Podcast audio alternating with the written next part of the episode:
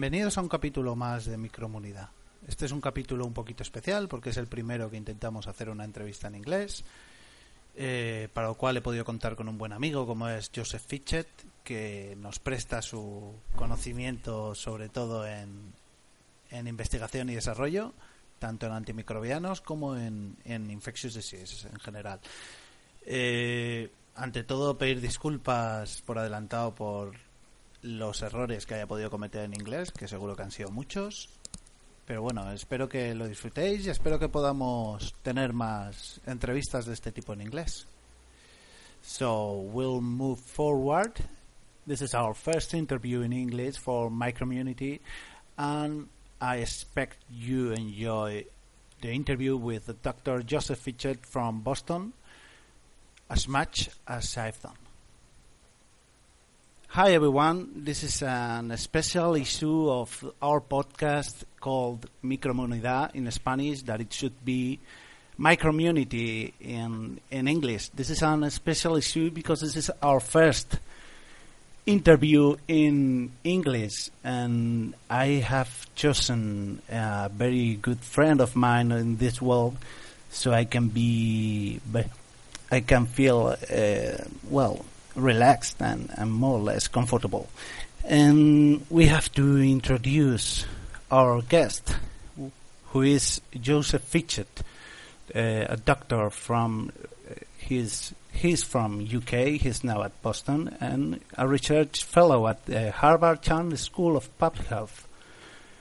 Well, he's now currently working with Professor Rifat Atun on mapping investments in global health system and the impact of research and development, the R&D.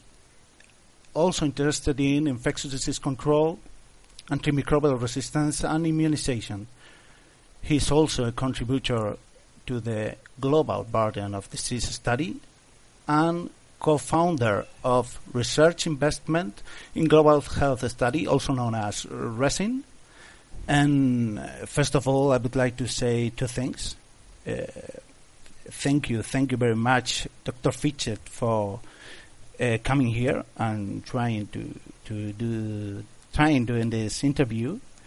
And I would like to remark that today is Sunday, so it's very special that you have uh, you are ready for this on th- on Sunday. And the other thing is, yeah. Uh, pot- dis- a potential uh, disclosure of conflict of interest that you are a friend of mine, so we can start and we can do it.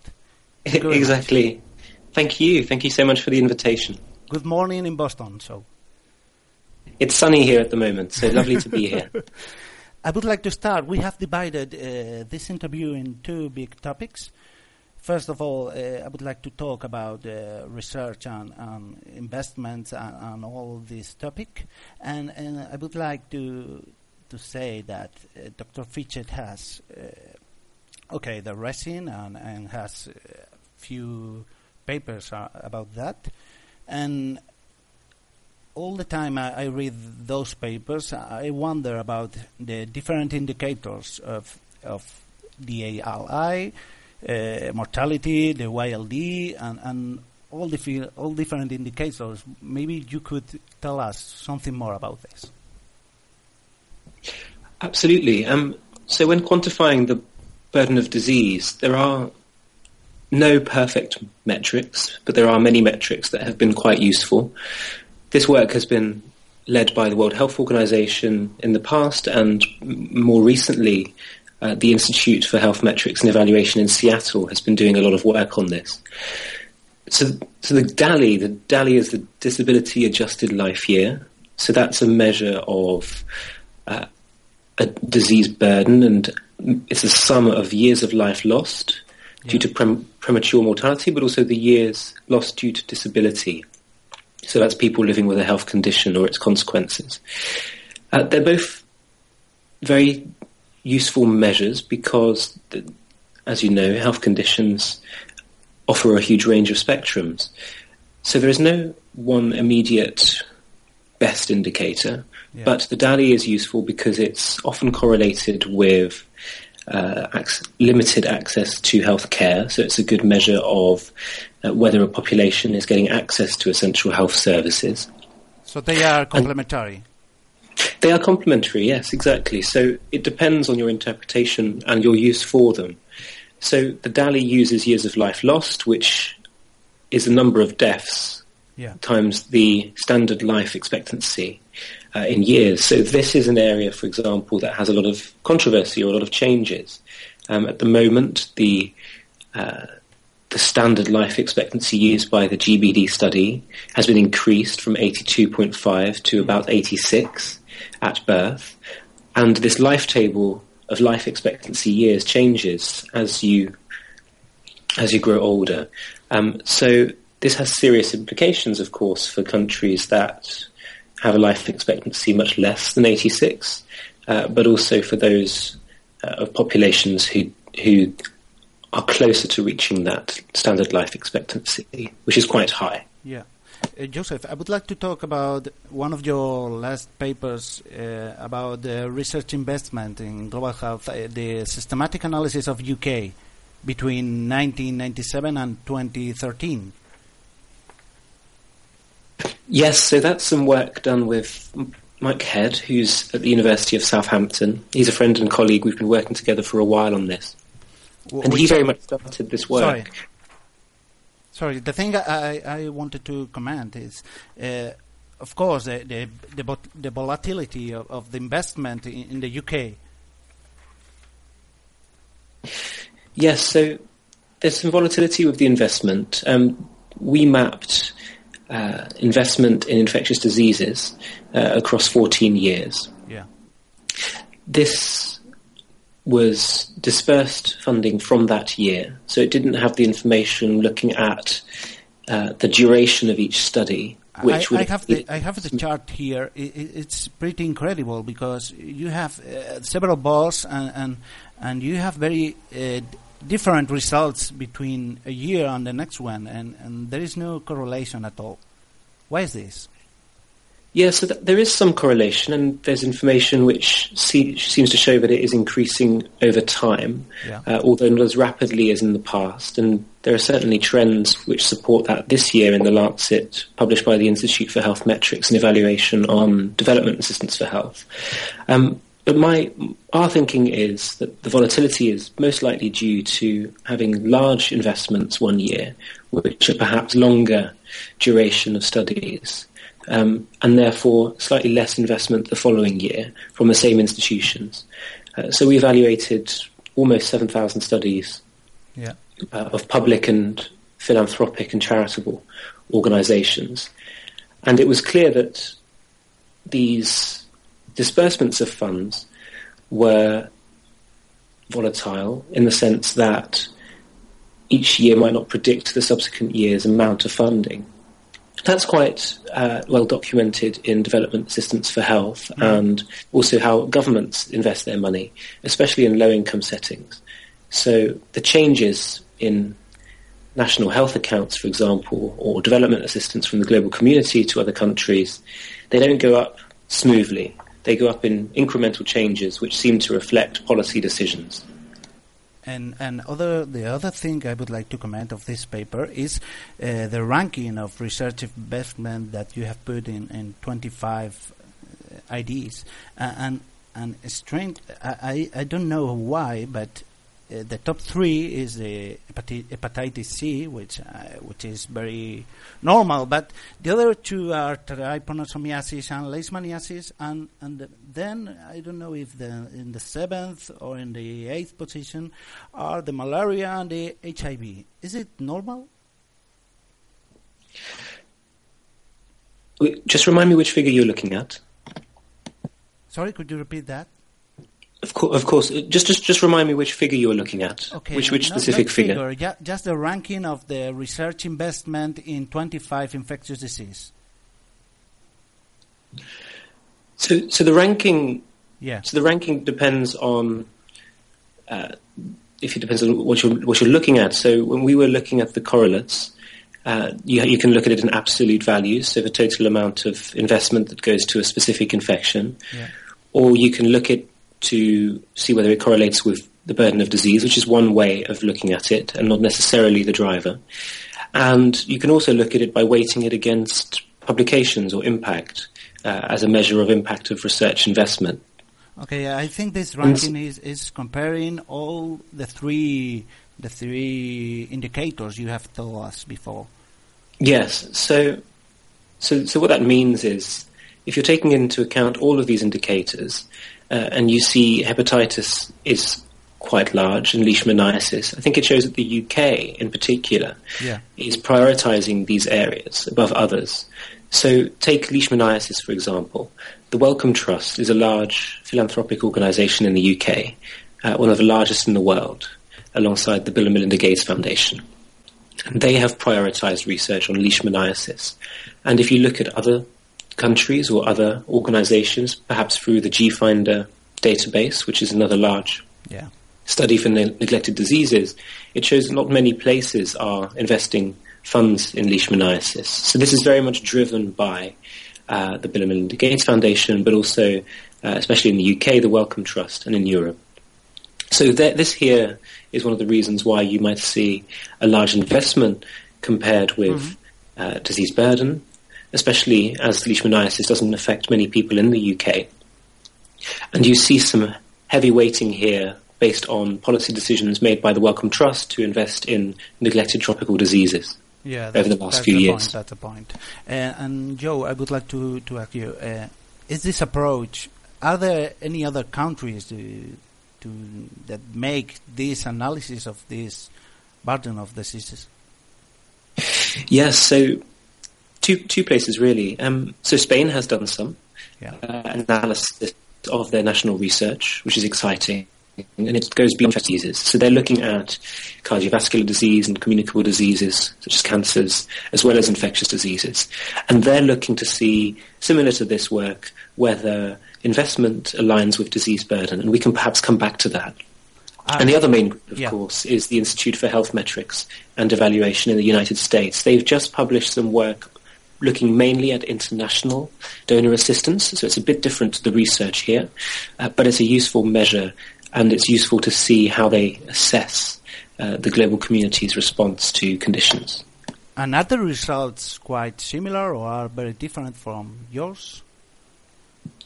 So they're quite similar in the sense that investment is moderately associated with disease burden, uh, primarily looking at disability adjusted life years rather than mortality. Yeah. Uh, what's useful about that is not not the argument that investment should go towards uh, the burden of disease necessarily, although I would argue that for research that's a component of it. Um, but it's a useful measure to see whether the measure of disease has influenced or is correlated with how we invest our money. And if it is, yeah. uh, then it's important to know that, that these metrics have significant influence potentially. Um, and if it's not, it's useful to understand why the measure of burden of disease is, is not sufficient to allocate research resources. Uh, the, the other paper I would like to comment with you was uh, around recent paper in the Lancet Infectious Disease uh, with a group of Kelly about anti- antibacterial resistance investment. And, and what it what is very important for me in this paper is that the UK in Europe is tremendously uh, ahead comparing comparison with the other EU countries. Okay, we have more than 1,000 projects, and almost the half are from the UK. Yeah, yes. So this is a big study um, looking at uh, the investments of public and of public funding, not philanthropic funding, public yeah. funding for antibacterial resistance as well. Yeah. So it's not all of antimicrobial resistance. However, like you say, the UK is uh, the leading country in terms of number of studies and investments put forward. And that is something very much that I would have expected considering our Chief Medical Officer, Dame Sally Davies' prioritization of uh, antimicrobial resistance on a policy level.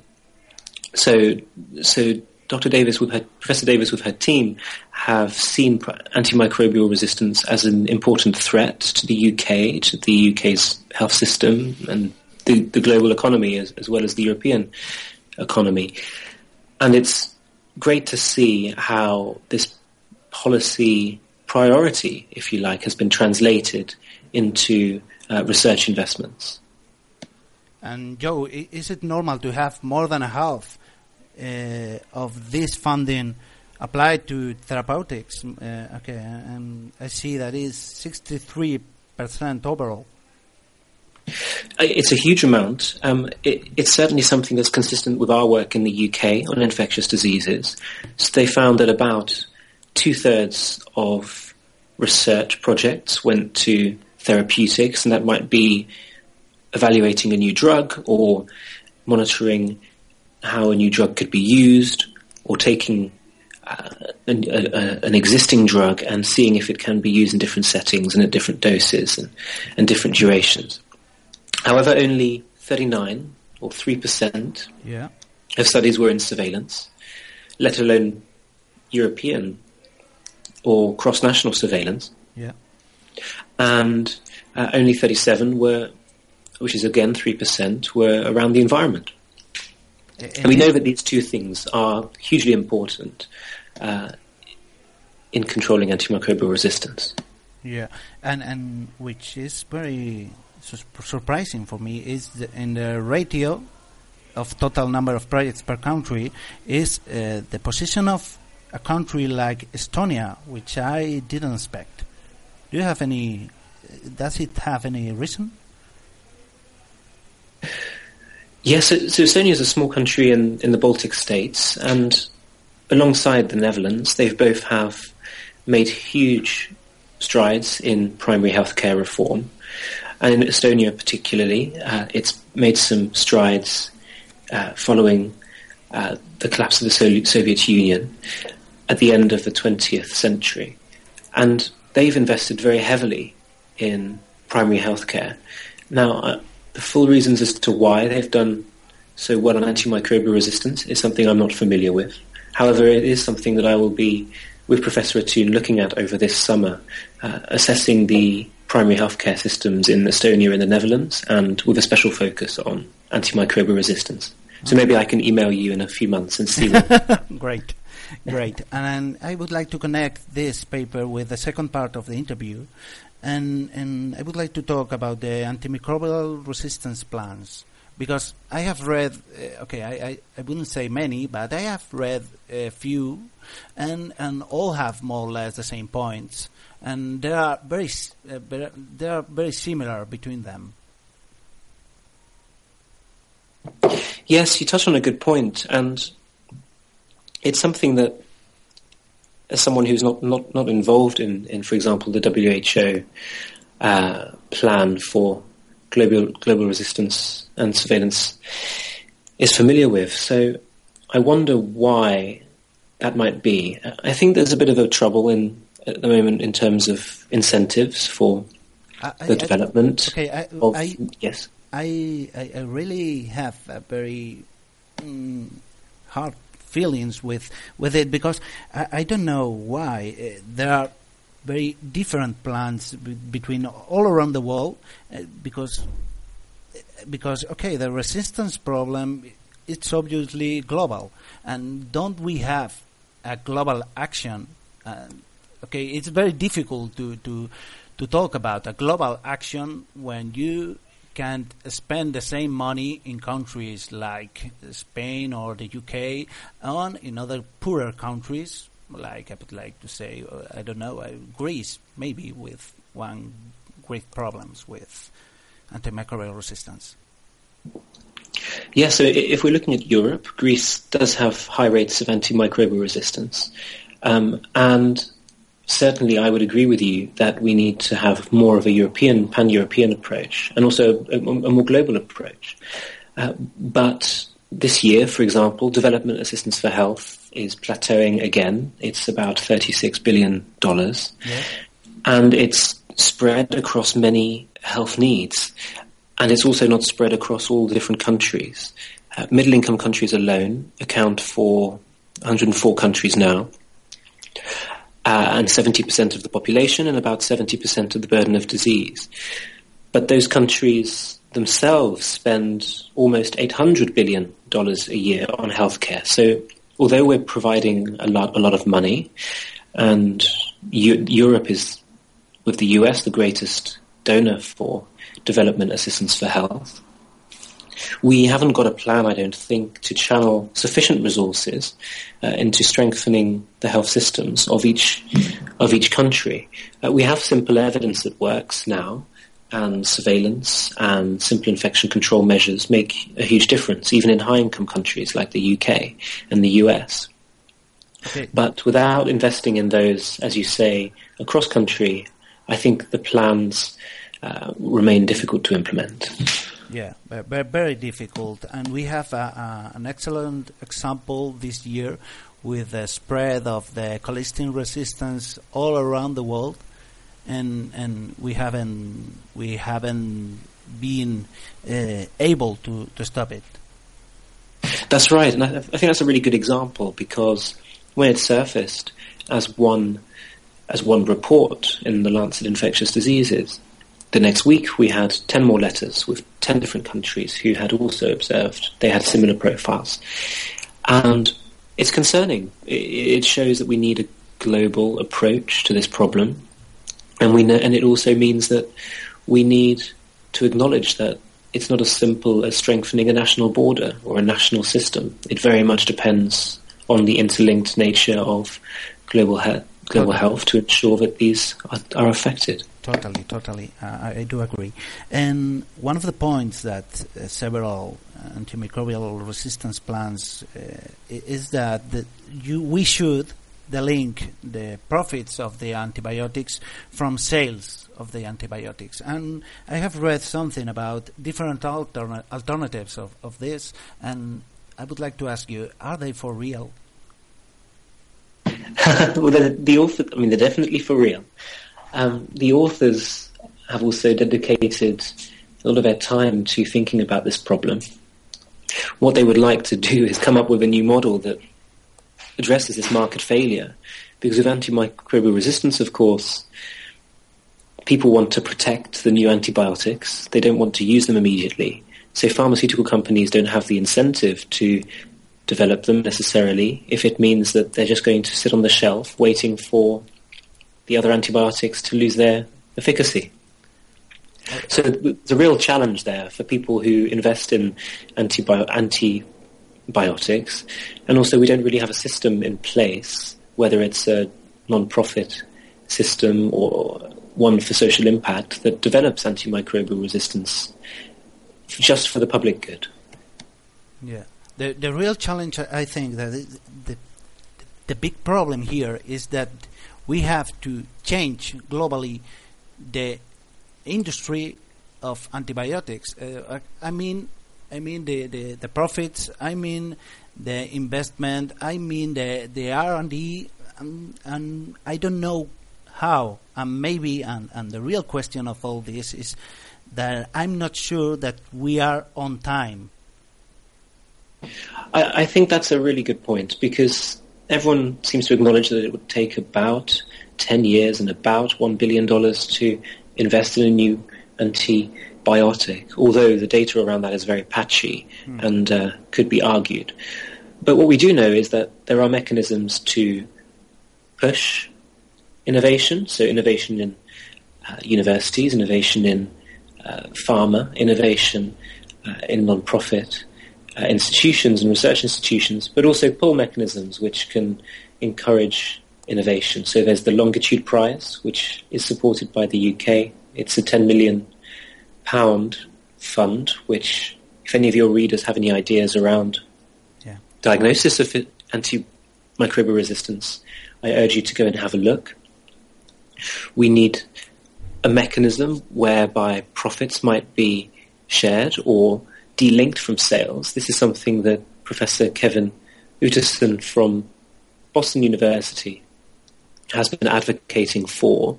So that might work by uh, rewarding new antibiotics with new characteristics through prizes or milestone payments or insurance-like models or perhaps getting the global community together to present advanced market commitments so that they know there'll be a market at the end of it.